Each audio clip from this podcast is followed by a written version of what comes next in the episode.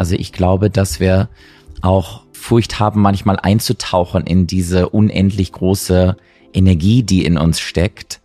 Aus welchen Gründen auch immer. Oder warum auch immer das passiert ist, dass wir uns da so Schutzmechanismen aufgebaut haben, die uns selber dann quasi daran hindern, da wieder einzutauchen.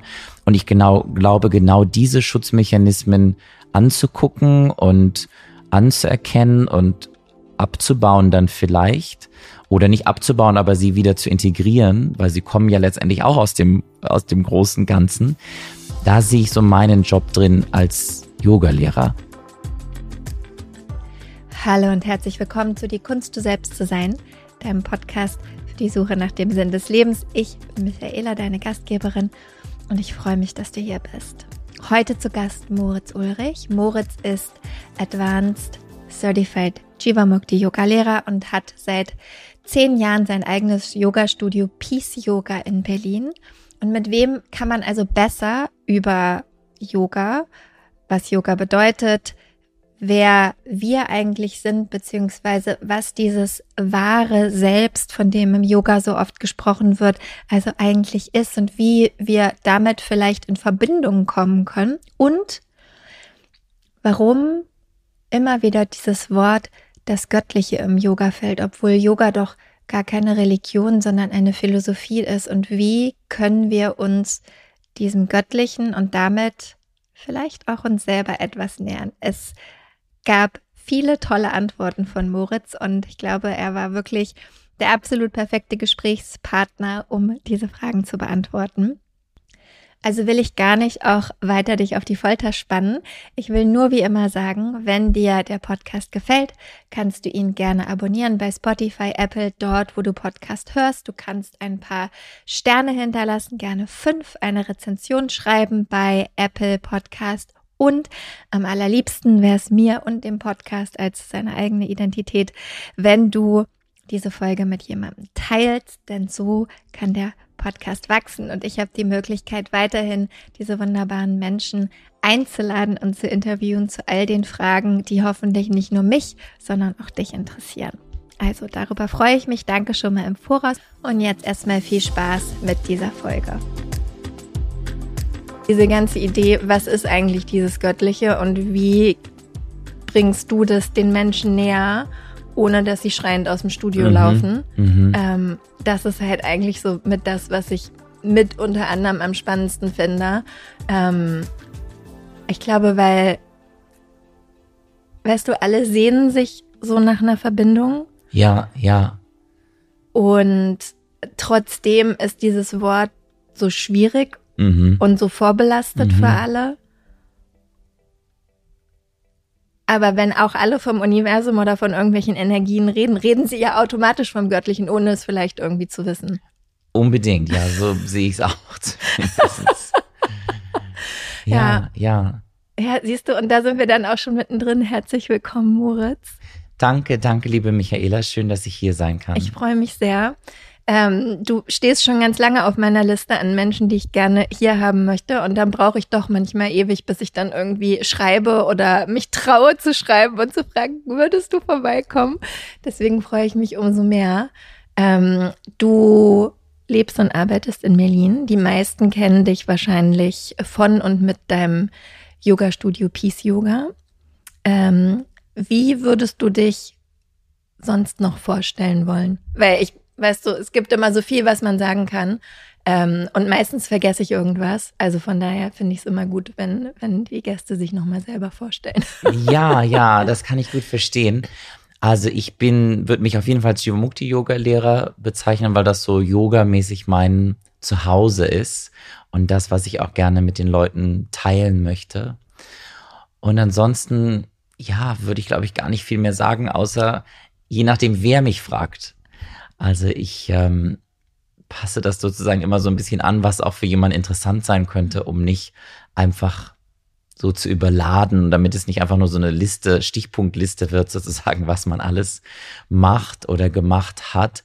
Ähm, viele wissen tatsächlich nicht, dass ich Medizin studiert habe, weil ich das sehr zurückhalte.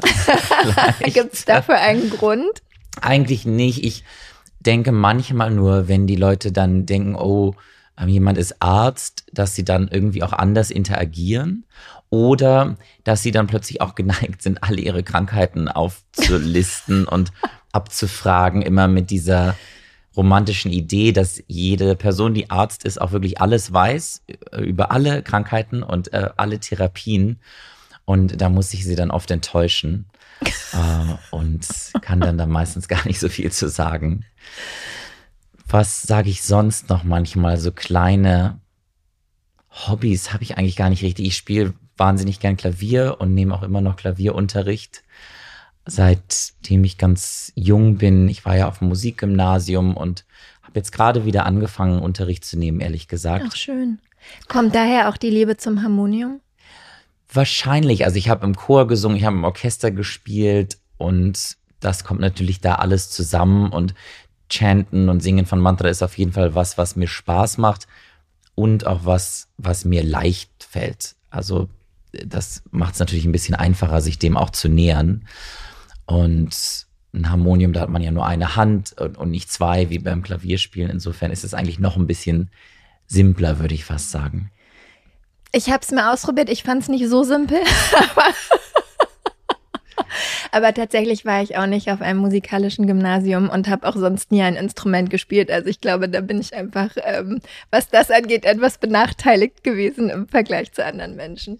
Ja, und ich glaube, viele hören dann auch jemanden singen und spielen auf dem Harmonium und wollen das dann ganz genau so machen. Und manchmal steigt man dann vielleicht auch ein bisschen zu schwierig ein. Also ich glaube, man kann ganz simpel schon ganz tolle Sachen hervorrufen, äh, wenn man sich erlaubt, das auch wirklich einfach erstmal zu halten. Und ich habe ja auch so Harmoniumkurse online und manchmal auch offline gegeben, weil die Leute oft danach fragen. Mhm. Ich glaube, da besteht manchmal so der Wunsch, ich mache jetzt einen Kurs und dann ähm, kann ich genauso singen wie Moritz, kann genauso Harmonium spielen wie er. Und das geht natürlich nicht. Und das will ich auch gar niemandem versprechen. Ich halte da die Erwartung immer eher sehr klein, weil wie soll das funktionieren, wenn ich 15 Jahre oder 20 Jahre mittlerweile schon oder noch länger Klavier spiele? äh, und singe, dann gibt's einfach einen kleinen Vorsprung zeitmäßig. Und deswegen ist Geduld bei allen neuen Sachen, glaube ich, das Wichtigste. Und Übung. Genau.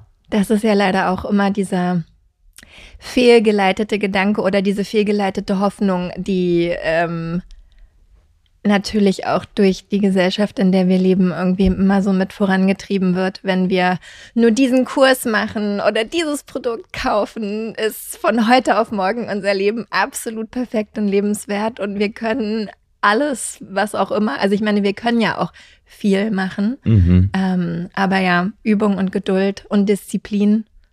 Ja, äh, unbedingt. Und die Wiederholung macht es. Und ganz interessant, was du sagst, auf dem Weg hierher habe ich gerade ein Kurs über die Upanishaden äh, angefangen und da erklärt die Person, die den Kurs macht, was Upanishad heißt. Ähm, Upanishaden sind ja Texte, die dem Vedanta zugeordnet sind. Und da erklärt er unter anderem, dass ganz häufig in so Sanskrit-Texten gesagt wird, dass Worte allein nur so weit kommen können. Also dass Worte wie von so einem Kurs zum Beispiel, den wir irgendwie besuchen können oder von einem Buch, das wir lesen können, bringen uns nur eine gewisse Strecke. Das ist aber am Ende bei den Upanishaden geht es dann darum, dass man eben einen Guru braucht oder einen Lehrer, also jemand, der das Wissen oder die Worte dann erklärt oder neu zusammensetzt oder in ein neues Licht rückt oder für uns so aufarbeitet, dass es für uns gerade passend ist und dass wir eine Erfahrung machen können. Und ich glaube, das ist sehr altes Wissen, was wir uns heute immer mal wieder zunutze machen sollten. Das finde ich voll schön, gerade auch was du dann noch gesagt hast, dass wir eine Erfahrung machen können.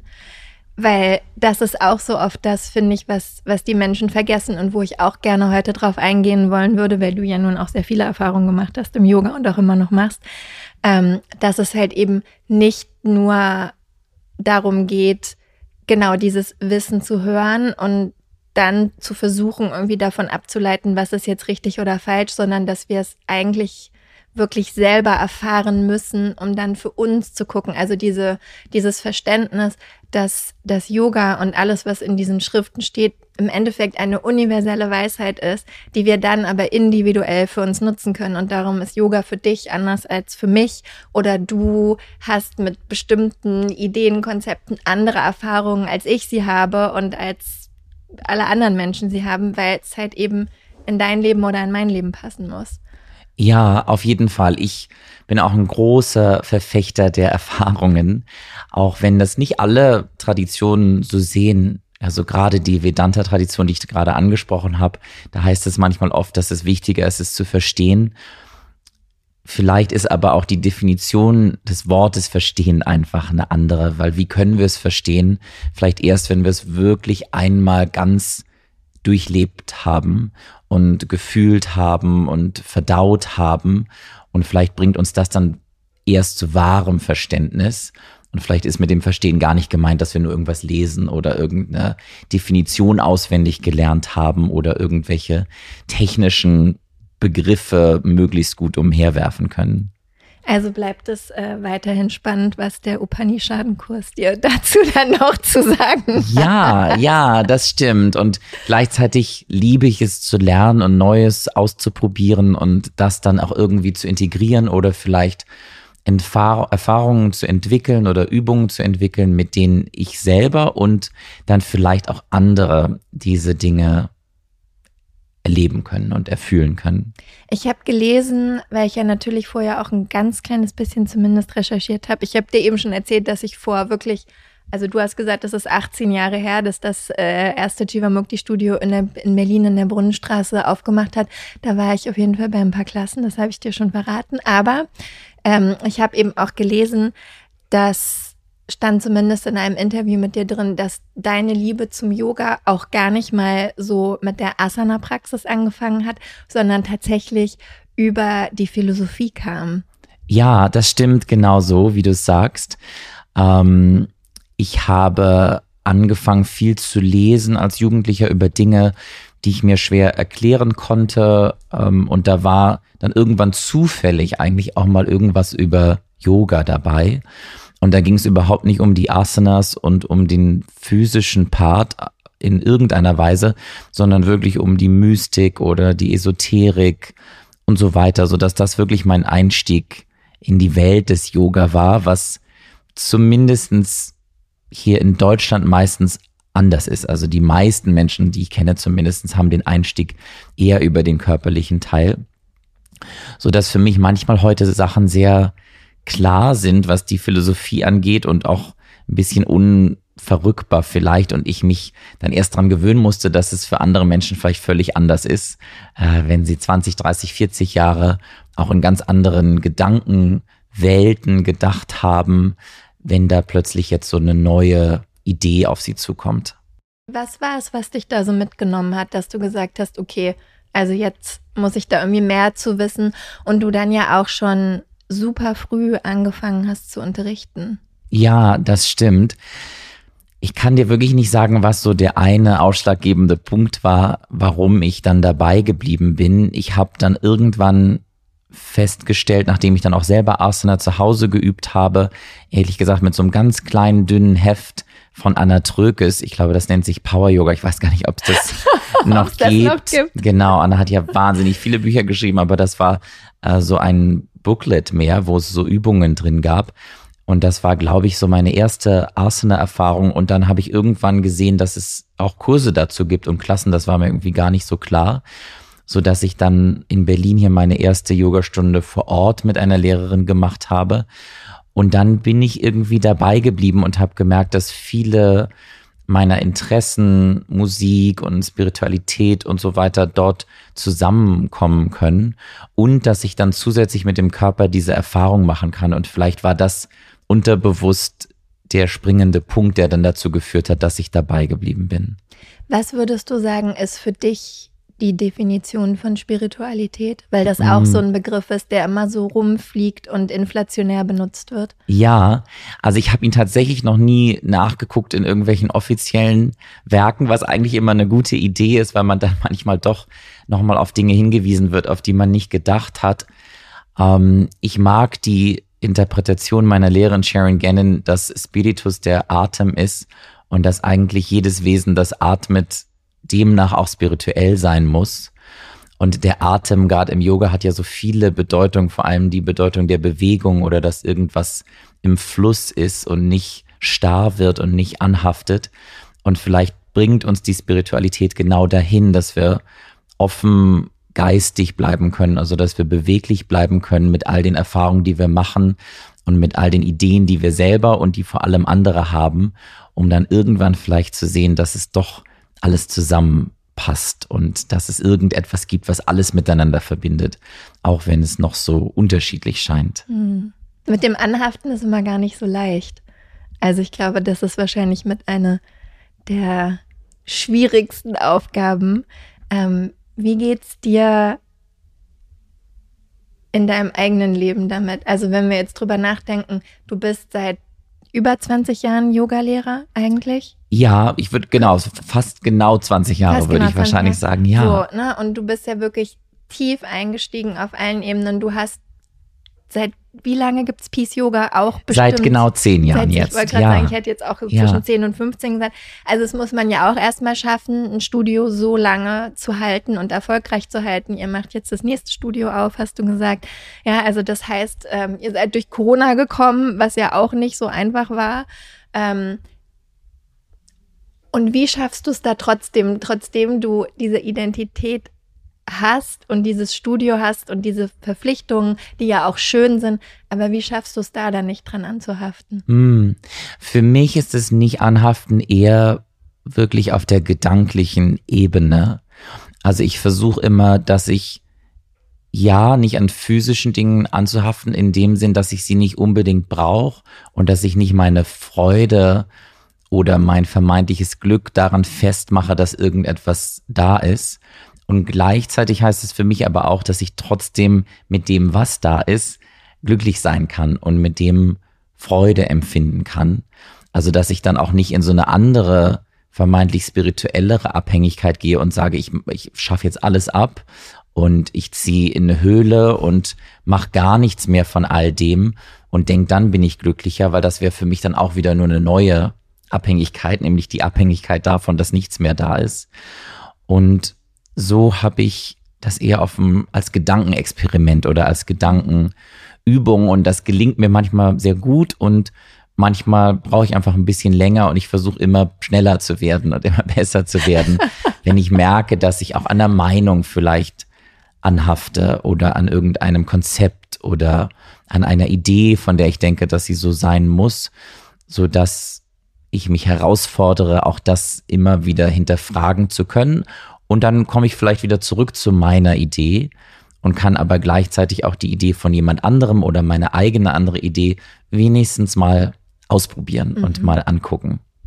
Was ja wahrscheinlich für uns alle in der Welt, in der wir leben, gar nicht so verkehrt wäre, mal in die Schuhe der anderen zu treten und einfach mal zu gucken, wie sich das eigentlich anfühlt. Unbedingt. Und ich glaube, es macht alles auch viel einfacher.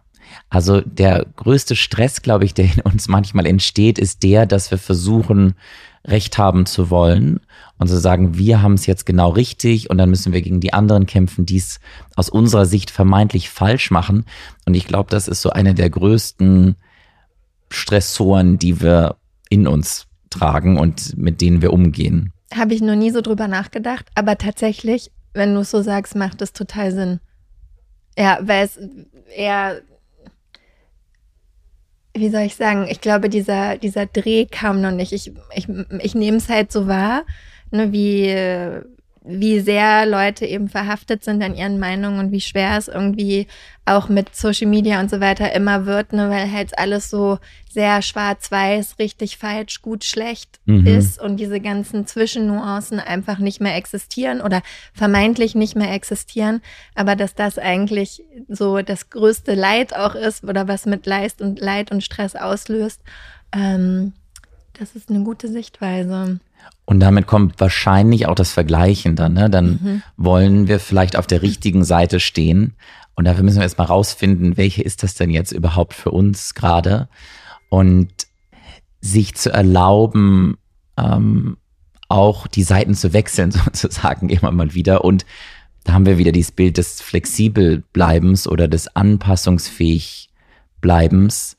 Ähm, das sehe ich für mich zumindest als eine der größten Geschenke, die die Yoga-Praxis mir geben kann, dass ich darin immer ein kleines bisschen besser werden kann. Das wäre tatsächlich auch mit meine nächste Frage gewesen, weil jetzt hast du uns schon so eine Definition von Spiritualität gegeben. Wie ist denn deine Definition für dich für Yoga oder ist das sogar vielleicht sehr nah beieinander? Ich würde sagen, es ist sehr nah beieinander. Ähm, es gibt natürlich wahnsinnig viele Definitionen des Wortes Yoga, historische und moderne. Für mich ist diese Idee von Einheit genau die, wie du es gerade schon gesagt hast, dass ich mich in die Lage versetzen kann, Einheit zu finden mit dem, was jetzt gerade passiert und was jetzt gerade ist. Also Dinge auch auszuhalten. Das ist vielleicht immer so ein bisschen negativ besetztes Wort, wenn wir denken, wir müssen jetzt was aushalten. Aber auszuhalten im Sinne von nicht gleich drauf anzuspringen oder nicht gleich reagieren zu müssen und gleichzeitig die Freiheit zu haben, trotzdem direkt einzusteigen. Also irgendwas passiert und mich dann selber entscheiden zu können, möchte ich da jetzt weiter eintauchen oder möchte ich nicht weiter eintauchen?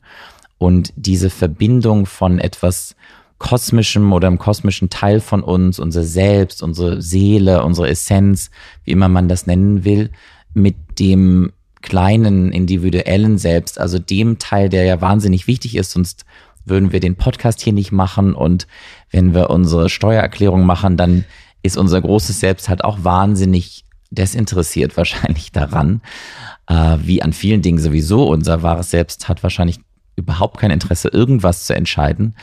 Und deswegen ist es, glaube ich, so eine schöne Idee, wie kann ich beides wieder zusammenbringen und miteinander in Kontakt bringen und integrieren, auch wenn am Ende des Tages vielleicht sowieso alles nur das eine große Selbst ist. Aber um das wieder zu erfahren und zu verstehen und zu erleben, braucht es, glaube ich, ein gutes Verständnis von beiden Seiten. Also von dem Teil in uns, der durch die Welt geht und der hier agieren kann und soll und Erfahrungen machen kann, um dann ein Verständnis zu haben von dem anderen eigentlich Unbeschreiblichem. Also so ein bisschen die Verbindung zwischen dem Materiellen und dem Spirituellen. Genau, das erst vielleicht mal voneinander zu trennen und aufzudröseln, das wäre dann der, die Yoga-Praxis vielleicht oder der, die Yoga-Übungen, ganz gleich welcher Natur. Und der Zustand von Yoga, wenn man den überhaupt als Zustand bezeichnen kann, ist dann eigentlich das, was unser wahres Sein ist oder unser natürliches Selbst und gar kein Zustand, den wir machen können, sondern wir können ihn vielleicht nur wieder erinnern. Hattest du schon mal so ein, weil beim Yoga geht es ja auch darum, die Erleuchtung, also ist immer so ein großes Wort, aber mhm. im Endeffekt ist es ja auch das, was du gerade beschrieben hast, ja. ne? dieses in Kontakt sein oder dieses Gefühl, diese Erfahrung mit diesem wahren Selbst zu machen. Hattest du schon mal, also wahrscheinlich ja, so eine Erfahrung und wie hat sich das für dich angefühlt? Mm. Ja, das ist ja eine ganz häufige Frage. Ähm, ich glaube, es gibt, wir haben alle Momente, wo wir das spüren können, wo wir das Gefühl haben, dass wir mit unserem Selbst, unserem kosmischen Anteil ganz verschmelzen können und so Momente, in denen Raum und Zeit vielleicht auch verschwindet und in denen so ein Gefühl von großer, angenehmer Weite entstehen kann. Momente, in denen alles möglich ist. Und ich glaube, die können ganz unvermittelt auftauchen. Ähm, oder wir können halt versuchen, Bedingungen zu schaffen, dass sie vielleicht häufiger auftauchen, zum Beispiel durch die Yoga-Praxis. Ähm, bei mir ist es, denke ich, schnell beim Chanten von Kirtan, gerade in der Gruppe, aber auch Momente in Shavasana, der tiefen Entspannung, was ja die eigentliche Bedeutung auch dieser Praxis ist. Und manch andere schaffen es vielleicht eher mit äußeren Mitteln und ja, werfen sich dann irgendwas ein und die, die Zustände sind womöglich ähnlich. Also mhm. Also das beschreibt ja schon Patanjali in seinem Yoga Sutra, dass durch, ähm, er nennt es Kräuter, aber wahrscheinlich sind alle möglichen Drogen damit gemeint, ähnliche Zustände entstehen können. Und ehrlich gesagt ist das eine gar nicht so wenig verbreitete Praxis, ähm, auch in Indien, dass Menschen diese Drogen nehmen, in Zustände, die Yoga ähnlich sind, kommen, um dann zu versuchen, das ohne die Drogen nochmal herzustellen. Aber sie wissen dann sozusagen, wo geht's hin und sich dann wieder unabhängig zu machen von den äußeren Hilfsmitteln. Daran finde ich total spannend, dieses erst etwas erleben und dann wieder in die Unabhängigkeit kommen. Also etwas forcieren und dann wieder Freiheit darin finden. Ja? Mhm. Also wo man auch wieder so merkt, ähm, dass wir eigentlich die ganze Zeit in unserem Leben immer in diesem Wechselspiel uns eigentlich befinden, ja? weil ich auch oft das Gefühl habe, dass gerade wenn es darum geht, ähm, was bedeutet es jetzt, in, mit diesem wahren Selbst in Kontakt zu sein? Und auch das, was du gesagt hast, klar, könnten wir uns jetzt alle in die Höhle setzen und für immer in der Höhle sein und äh, oder auf den Berg oder wohin auch immer. Und das würde es vielleicht auch ein Stück weit leichter machen, weil wir uns um bestimmte Dinge nicht mehr kümmern müssen.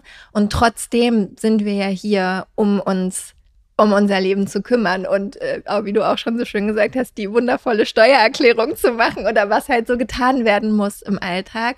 Und da immer so in diesem Wechselspiel zu sein und aber auch Wege zu finden, wahrscheinlich damit okay zu sein, mhm. dass wir in diesem Wechselspiel sind. Ja, auf jeden Fall. Ich glaube auch, wir könnten natürlich alles selber machen und bräuchten gar keine Unterstützung von außen, weil alles schon da ist und in uns liegt.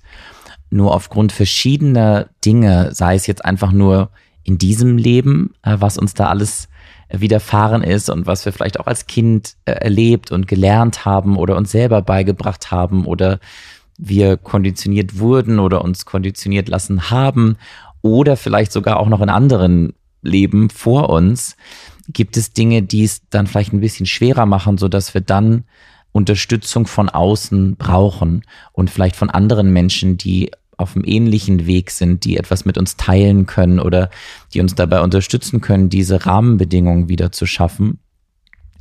Und sich das auch zu erlauben, ist, glaube ich, ein ganz wichtiger Message, dass wir nicht immer nur denken, wir müssen alles alleine schaffen. Mhm.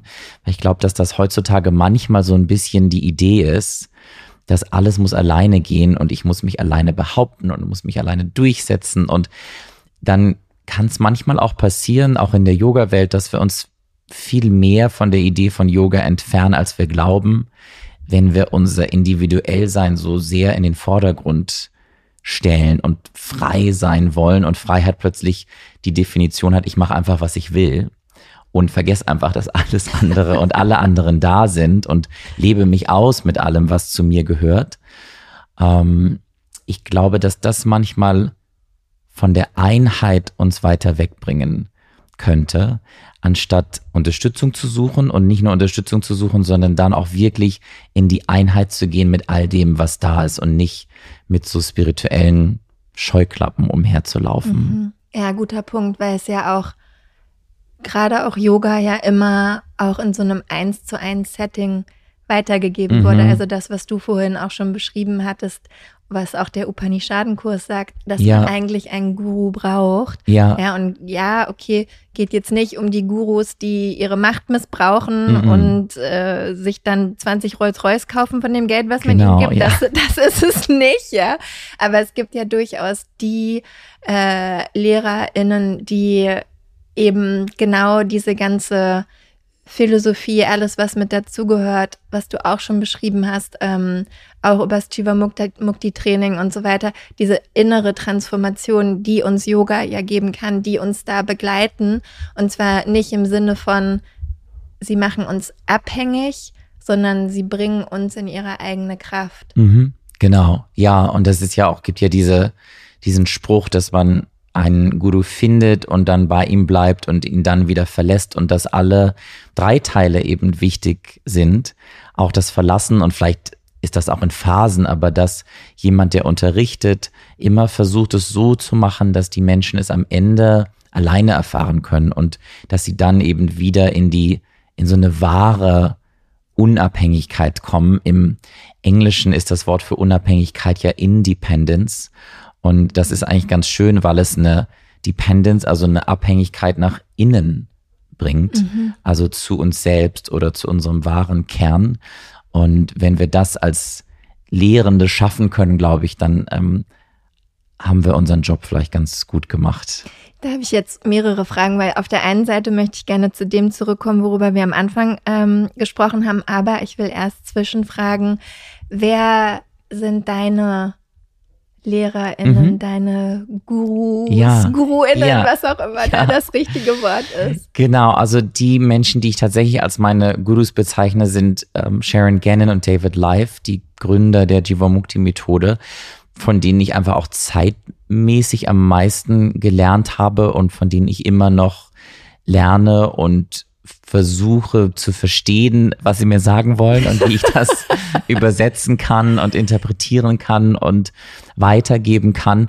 Und dann gibt's einfach noch so ein paar andere Wegbegleiter, ähm, die in Phasen von meinem Leben da waren. Dazu gehört auf jeden Fall Patrick Broom, bei dem ich auch ein Apprenticeship hier in Berlin gemacht habe. Äh, meine erste Yogalehrerin Gitta Kistenmacher auf jeden Fall, weil ohne die wäre wahrscheinlich einiges von dem, was später kam, gar nicht passiert, äh, weil sie eben am Anfang stand als eine physische Lehrerin. Und sehr viel gelernt habe ich auch und lerne immer noch von Pankaj Sharma, der, als ich ihn kennengelernt habe, noch in Rishikesh gelebt hat, aber mittlerweile jetzt ähm, hier in Deutschland ist und von dem ich wahnsinnig viel auch über die Asana-Praxis und auch über so subtile Dinge, weil ich einfach viel Zeit mit ihm verbracht habe, auch außerhalb der Yoga-Klassen und äh, wir in Rishikesh Sachen angeguckt haben und so. Und so kriegt man dann ja manchmal noch andere Dinge mit, die außerhalb des ähm, Classrooms stattfinden. Und so gibt es so ein paar Menschen, die doch großen Einfluss auch darauf haben, wie ich jetzt und heute unterrichte. Hm, spannend. Okay, ich will wirklich zum Anfang zurückkommen, weil, weil das war mit einer der Gründe, ähm, warum ich überhaupt mit dir sprechen wollte. Diese im, Yoga ist eine Philosophie, es ist keine Religion und doch sprechen wir immer wieder vom Göttlichen, von der göttlichen Kraft. Ähm, du hast vorhin schon Patanjali und die Yoga Sutras äh, ins Spiel gebracht. Auch da der Shortcut zur Erleuchtung beinhaltet die Verbindung mit Ishvara Pranidhana, also mhm. mit dem Göttlichen. Und viele Menschen tun sich ja zu Recht vielleicht auch mit diesem Wort schwer. Ähm, für dich ist es ein ganz großer Teil deiner Praxis und vielleicht kannst du uns erstmal so ein bisschen mitnehmen, was es für dich eigentlich bedeutet und wie du überhaupt diese Verbindung zum Göttlichen, wie das überhaupt stattfindet in deiner eigenen Praxis. Mhm, mh.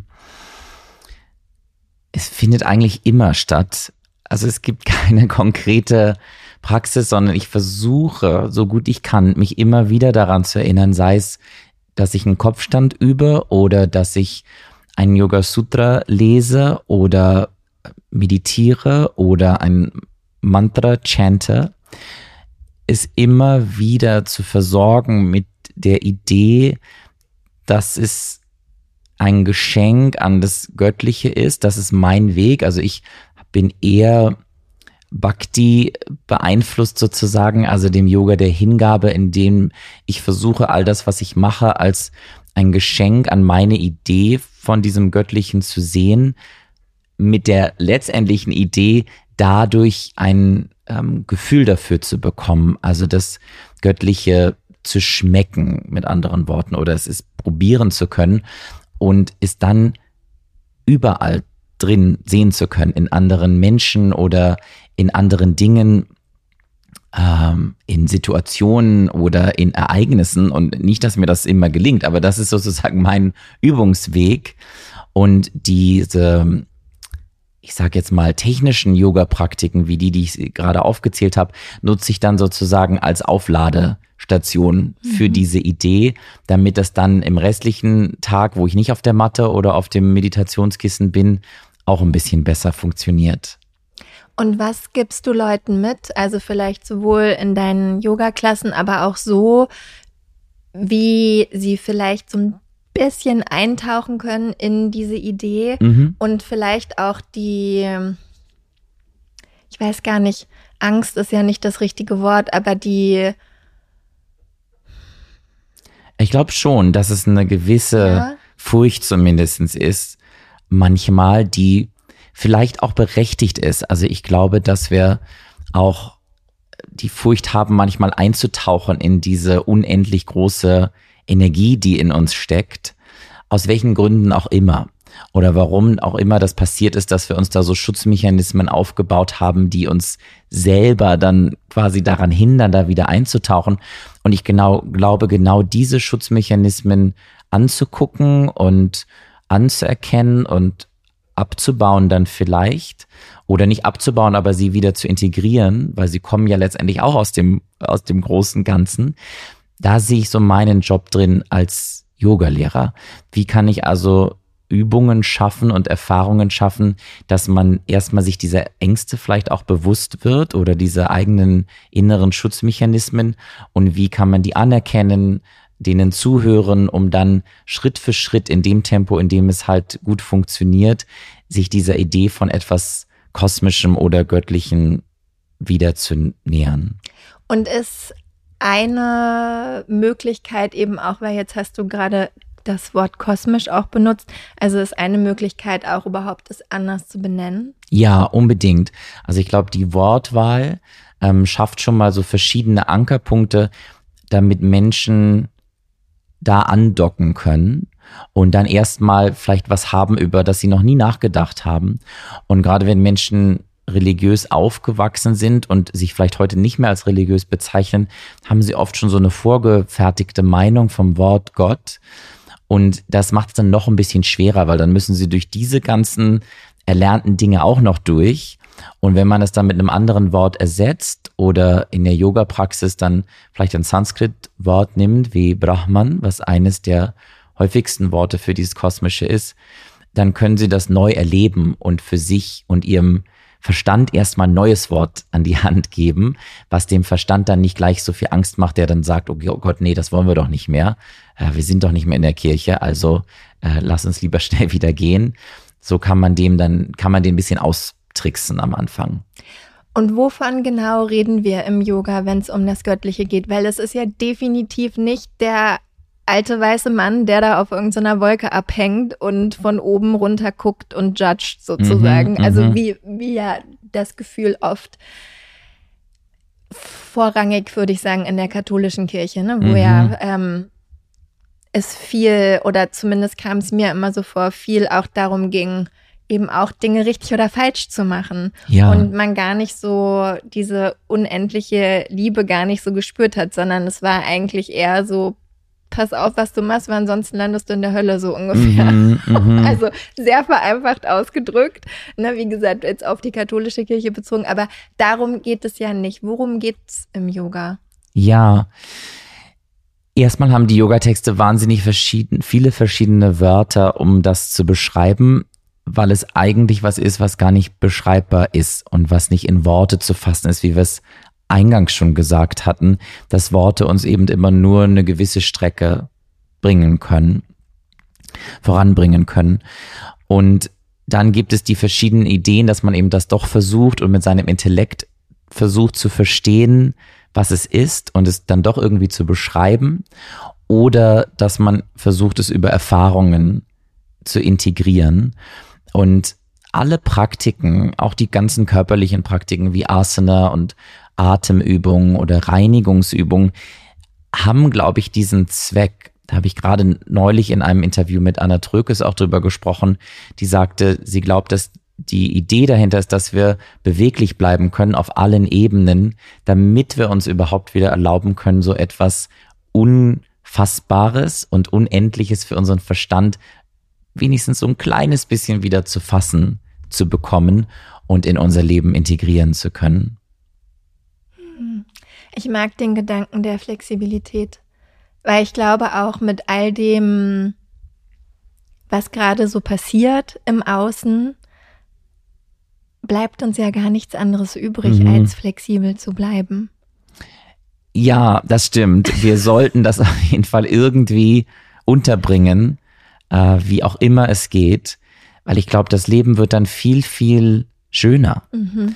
und viel angenehmer und die Tradition oder eine Tradition, die auch Jivamukti Yoga sehr geprägt hat, ist die Vedanta-Tradition von Vallabhacharya. Und Vedanta, auch wenn viele das immer sehr intellektuell kennen, da gibt es dann auch wieder verschiedenste Strömungen und natürlich verschiedene Menschen, die im Laufe der Zeit das unterschiedlich interpretiert haben.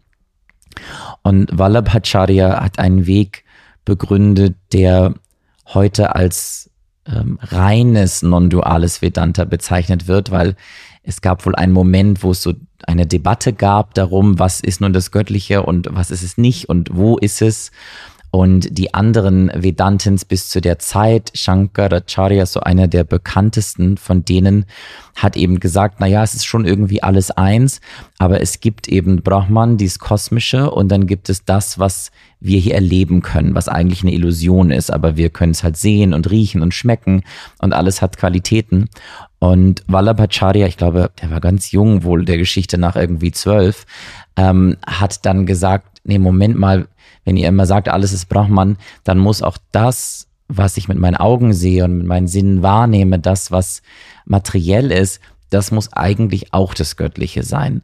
Also auch in dem, was manche als Illusion bezeichnen, auch in dem steckt das Kosmische eigentlich drin. Und das finde ich eigentlich eine ganz schöne Idee, dass es wirklich in allem ist. Also auch in dem Sofa, auf dem wir jetzt sitzen und in dem Mikrofon, in das wir jetzt hineinsprechen, dass das genauso das Kosmische ist wie jede einzelne Zelle von uns und jede Zelle von allen anderen. Und diese Idee funktioniert für mich zumindest ganz gut. Und wenn man Menschen das erstmal erklärt und so Erklärungsmodelle bietet, ich glaube, dann verliert es auch ein bisschen die, das Angsteinflößende und sie können ihrem Verstand eine Freundin und auch Wegbegleiterin von mir, Maja Nowak, nennt es immer den Hausmeister in uns, dem sozusagen ein bisschen was geben, dass der erstmal beruhigt ist. Und das ist auch mein Versuch, weil du ja gefragt hast, wie ich das mache. Ein bisschen intellektuell mit Worten und dann mit ganz vielen Erfahrungen, die ich vorher gar nicht erkläre. Also wie Chanting zum Beispiel oder bestimmte Übungen oder eine geführte Tiefenentspannung, wo Menschen diese Erfahrungen machen können, ohne dass sie vorher denken, oh, jetzt mache ich gleich eine göttliche Erfahrung, weil dann schaltet vielleicht, vielleicht schon wieder zu viel der Verstand ein und macht dann eigentlich alles zu. Was ist es beim Chanten, dass das ja auf eine sehr, ich weiß gar nicht, wie ich sagen soll, intensive Art und Weise eigentlich genau diesen Raum aufmacht? Mhm. Ich glaube zum einen auch so was ganz physisches, nämlich das Ausatmen, dass man einfach sehr lange ausatmet, ohne dass man es mitbekommt. Und die meisten von uns, wenn wir so durch die Welt laufen, atmen eher wenig, zu wenig aus. Und dann bleibt immer viel Luft drin. Und das Ausatmen hat ja auch was Abgebendes und was Loslassendes und was Befreiendes und Raumschaffendes, auch in den Lungen allein, weil dann wieder Luft einströmen kann überhaupt und was Neues hineinkommen kann. Ich glaube, wenn man das in der Gruppe macht, hat es etwas, das uns oder viele von uns einfach tief berührt, ohne dass wir es immer direkt mitbekommen. Allein der Klang und die Schwingung und die Arbeit mit hörbaren und fühlbaren Vibrationen funktioniert eigentlich irgendwie immer. Ich glaube, das ist auch der Grund, warum Leute dann auch, wenn es mit Chanting nichts zu tun hat, aber irgendwie ähm, jedes Wochenende in einen Club gehen, weil auch da diese Momente der Ekstase wahrscheinlich auf auftauchen können. Und auch da ist es mit einer Gruppe zusammen, die aus ähnlichem Grund da ist. Und dann die Art und Weise vielleicht, wie wir es machen, die könnte das Ganze dann noch upgraden. Äh, und wenn die Person, die so ein Chanting leitet, dann versucht, das mit reinzubringen in den Raum, dann fällt das auch Menschen immer leichter, die anfangs vielleicht auch denken, oh Gott, ihre Stimme hört sich nicht gut an oder sie singen jetzt was, was sie nicht verstehen in einer Sprache, die sie nicht kennen, wobei auch das manchmal hilfreich ist, wenn man was singt, was man nicht versteht, weil man dann eben nicht so viel mit dem Verstand rangehen braucht, sondern mehr fühlen kann und weniger denken muss. Ist es das auch, was du den Menschen sagst? Weil das ähm, erlebe ich auch immer oft, dass wenn man jetzt auch so eine Mantra-Meditation zum Beispiel anleitet, im Kundalini-Yoga haben mhm. wir das ja sehr viel, ja. dass immer der Verstand anspringt und immer gewusst werden muss oder möchte, was genau jetzt dieses Mantra bedeutet. Mhm. Mal so, mal so. Ich äh, erkläre manchmal Dinge vorher, manchmal singe ich sie auch erst und erkläre sie dann. Und dann braucht es wahrscheinlich meine innere Überzeugung, dass das jetzt gut ist, dass ich die Leute trotzdem inspirieren kann, es auszuprobieren.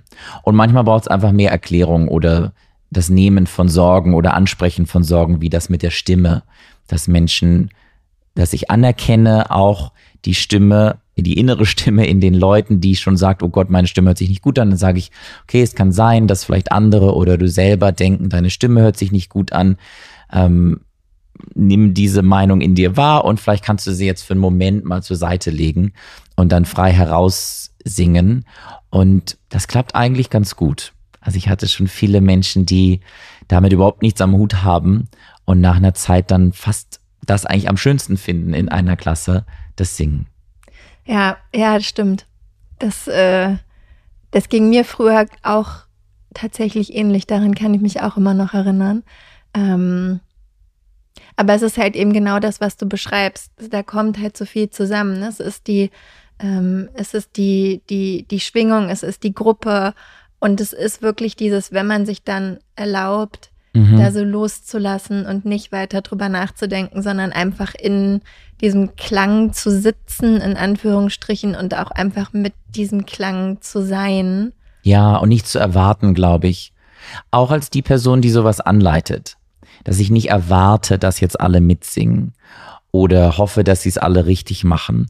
Weil damit sende ich sozusagen in den Raum schon gleich diese Idee, die nur die Schwierigkeiten verstärkt, die die Menschen schon haben. Also es liegt dann wirklich an uns, die sowas vielleicht anleiten, ähm, dass wir auch innerlich offen bleiben und es vor allem nicht als Performance machen. Was nicht immer einfach ist. Ne? Man ist vielleicht auf irgendeiner Bühne, weil das Setup einfach so ist und dann gibt es Instrumentalisten noch dazu und dann gibt es Mikrofone und natürlich macht man Soundcheck und natürlich ist es angenehm, wenn sich dann auch noch ganz schön anhört, glaube ich. Und gleichzeitig sollte man sich dran erinnern, dass wenn man so Kirtan oder Mantras anleitet, es halt nicht um mich geht, sondern nur darum, wie schaffe ich es, dass die anderen ähm, eine erhellende Erfahrung machen können. Ja, schön beschrieben. und würdest du auch sagen, zu den Leuten, die jetzt zuhören und vielleicht denken, okay, vielleicht äh, kann ich dieses Wort göttlich erstmal mit, keine Ahnung, kosmisch, allumfassende Energie, Universum, was auch ja. immer irgendwie ersetzen. Und würdest du dann sagen, versucht's doch mal mit Mantra oder mit ähm, Kirtan oder was wäre so der einfachste Einstieg, wenn ich jetzt merke, okay, vielleicht habe ich da doch so eine mini kleine Resonanz in mir, dass es mhm. mich irgendwie interessiert, was es tun würde, ja. wenn ich da mal etwas tiefer einsteige. Also ich glaube, so ein Wort für sich zu finden, ist schon mal ein ganz guter Start. Ein Wort, was für euch dann was bedeutet, woran ihr gerne denken wollt. Also ich würde es mir ganz einfach machen. Ich würde ein Wort finden oder ein Bild, was ich sowieso mag und was so ein Gefühl von wahrem Wohlsein in uns drin erweckt oder ein Gefühl von Liebe vielleicht. Und ich glaube, wenn wir so ein paar Minuten uns Zeit nehmen, dann finden wir alle irgendein Bild oder ein Wort dafür. Und dieses Bild oder dieses Wort dann einfach mal mit in die Yoga-Praxis zu nehmen. Also am Anfang, man nimmt sich vielleicht vor, irgendwie drei Sonnengrüße zu Hause zu machen, eine Sekunde Zeit zu nehmen, das Bild zu visualisieren und das Wort zu sagen innerlich und dann mal zu schauen, was passiert, weil ich glaube, auch das wächst mit der Zeit und ähm, kann sich mehr ausdehnen und man kann dann neue Perspektiven davon gewinnen. Und ansonsten, ja, wenn euch Mantra und Kirtan liegt, einfach auf Spotify irgendeinen Kirtan äh, anmachen und es mal laufen lassen, auch vielleicht nebenbei. Und da sich da viel ja wiederholt, das ist ja Teil vom Kirtan singen, Dinge zu wiederholen, singt man dann vielleicht einfach auch mal mit und es auszuprobieren. Und wenn der Verstand sich einschaltet, glaube ich, ist es immer günstig, ihm das als Experiment vorzuschlagen. Also sich selber zu sagen, ich mache jetzt mal ein Experiment. Ich gehe jetzt vielleicht auch mal zu so einem Kirtan-Abend hin oder in eine Yoga-Klasse, wo gesungen wird. Und dann schaue ich mal, was passiert. Kirtan-Abend hätte ich auch gesagt. So, weil es halt, also Spotify, ja, das ist auch so non-invasiv gefühlt, kann man mhm. erstmal zu Hause laufen lassen. Aber ich glaube auch dieses, sich dann trauen und dieses Experiment zu machen, wirklich mal hinzugehen und äh, mit den anderen Menschen da zu sitzen und zu chanten, macht auf jeden Fall nochmal was ganz anderes. Ja, unbedingt. Und auf dem Weg dahin ruhig die ganzen inneren, sorgenvollen Stimmen wahrnehmen, die einfach vielleicht sagen, oh Gott, was, wo gehe ich jetzt dahin? Was machen die anderen Leute? Warum singen die sowas komisch? Das nicht zu verdrängen, sondern im Gegenteil, das eigentlich alles innerlich aussprechen zu lassen, äh, ist, glaube ich, sehr hilfreich. Es ist auch so interessant, also die Leute haben manchmal so viel Sorge und dabei gehen wir ja auch ins Kino und gucken uns Filme an und wissen auch nicht, was da passiert äh, und nehmen es dann halt so, wie es kommt. Aber bei manch anderen Sachen hält uns doch irgendwas noch viel mehr zurück. Ich glaube, ich weiß es nicht. Kannst du gleich mal sagen, was du denkst? Ich glaube halt ganz oft ist es so, weil halt eben genau das, ich glaube, in unserem tiefsten Innern wissen wir um diese spirituelle Verbindung und durch die Sozialisierung und Konditionierung, die wir gerade hier in der westlichen Welt durchlaufen haben, wo, wie gesagt, Religion nicht immer unbedingt hilfreich war, in, in dieser Spiritualität mhm. zu bleiben, eben weil sie auch zur Unterdrückung genutzt ja, wurde. Ja. Ähm, ich glaube, da ist so viel innerliche Scham und mhm. so viel Angst davor, nicht Teil der Gruppe mehr zu sein, die, was du vorhin auch schon gesagt hast, die vielleicht gar nicht mehr aus diesem, sondern eventuell sogar noch aus anderen Leben irgendwie mhm. kommt. Ähm, dass das oft das ist, was uns im Weg steht, weil wenn Menschen dann diese Erfahrungen machen, also ich meine, ich gefühlt würde ich sagen, 99 Prozent der Menschen, die schon mal bei einem Kirtan waren, gehen mit diesem erhellenden Gefühl auch raus. Also die spüren dann, welche Form auch immer von Verbindung. Mhm. Oder wenn man halt in einem Kreis gesessen hat mit anderen Menschen und Dinge geteilt hat, egal wie doll sich die Leute davor grämen, diese Verbindung zu spüren, weil auch das, was du am Anfang gesagt hast und was ich auch so wichtig finde, Yoga und Spiritualität, ja klar geht's um die eigene Selbsttransformation, aber die passiert nicht isoliert und die passiert ja auch nicht auf dem Rücken der anderen, sondern Yoga ist ja auch ganz klar dafür da, wie ich mit anderen Menschen umgehe mhm. und wie ich eben in Verbindung in der Gemeinschaft sozusagen agiere. Und ich glaube, also ich habe immer das Gefühl, das ist das, was so viele Leute zurückhält, einfach die Sozialisierung und die Konditionierung, in, die einfach bei uns ganz anders stattgefunden hat. Ja, unbedingt. Und ich glaube, ein Weg daraus ist sozusagen in der richtigen Dosierung sich herauszufordern und oder diese Konditionierungen herauszufordern, so wie man es halt gerade noch gut verarbeiten kann. Und das muss man halt für sich austesten, vielleicht was das bedeutet. Und ich bin da ganz bei dir. Deswegen bin ich auch ein großer Fan von Gruppenklassen, auch wenn, wie wir es vorhin schon gesagt haben, historisch das vielleicht eher in so einem 1 zu 1 Setting stattgefunden hat, ähm, glaube ich, dass diese Gruppen genau diese kleinen Mini-Trigger sozusagen setzen, weil da sind dann immer Menschen, ähm, die uns irgendwie herausfordern, die kennen wir vielleicht gar nicht, aber allein wie sie aussehen oder was sie sagen oder was sie anhaben oder wie sie sich bewegen.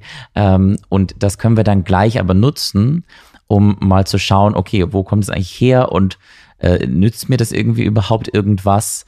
Äh, was ist der Sinn und kann ich es wieder ähm, einschmelzen in, in den Ozean sozusagen meines inneren kosmischen göttlichen Seins?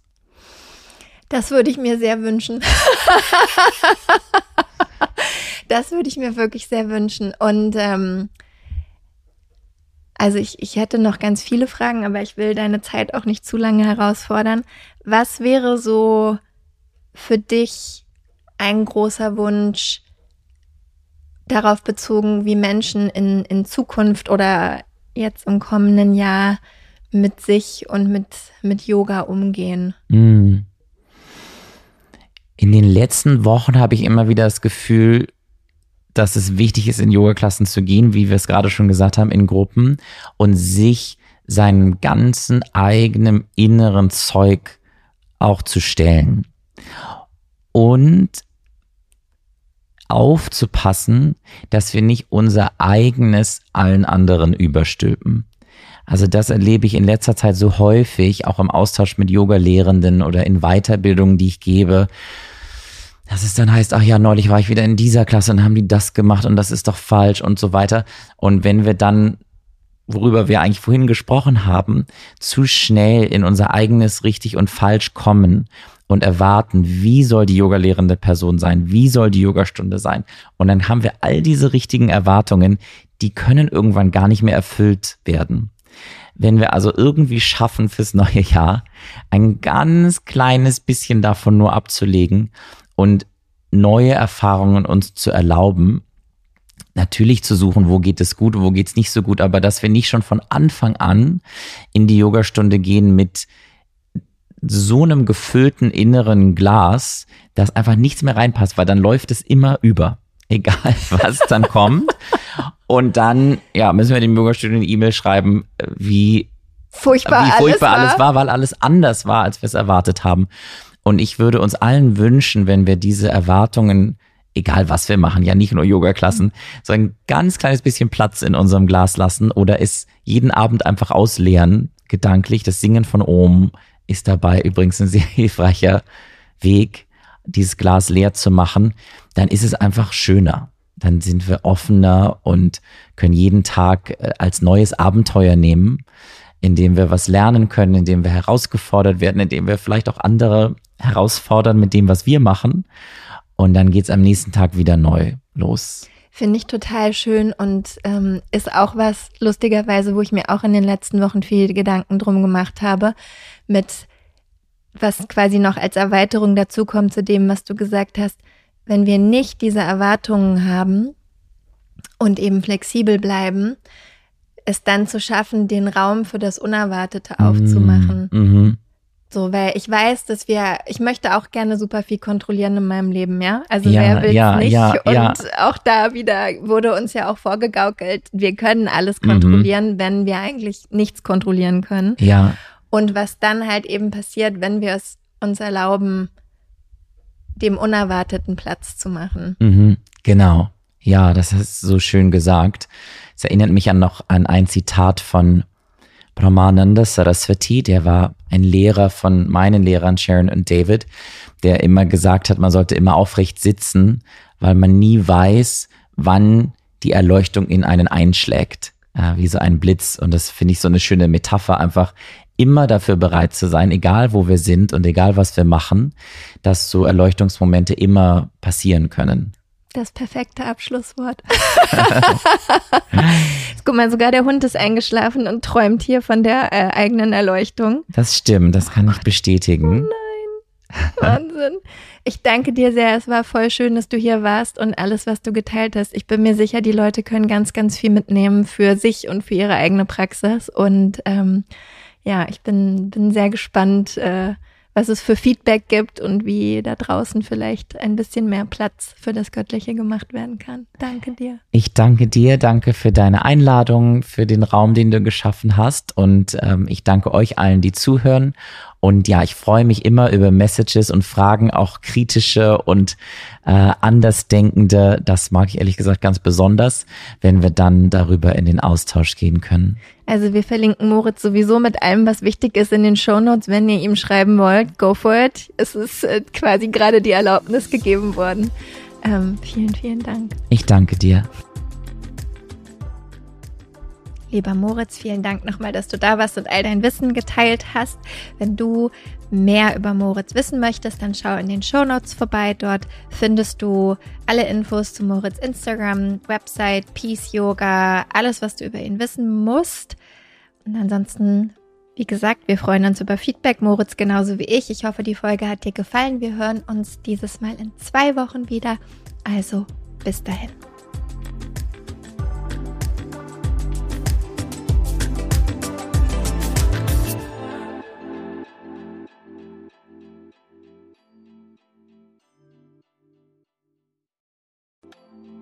Weißt du, was dich in 2024 erwartet und wie bereitest du dich darauf vor?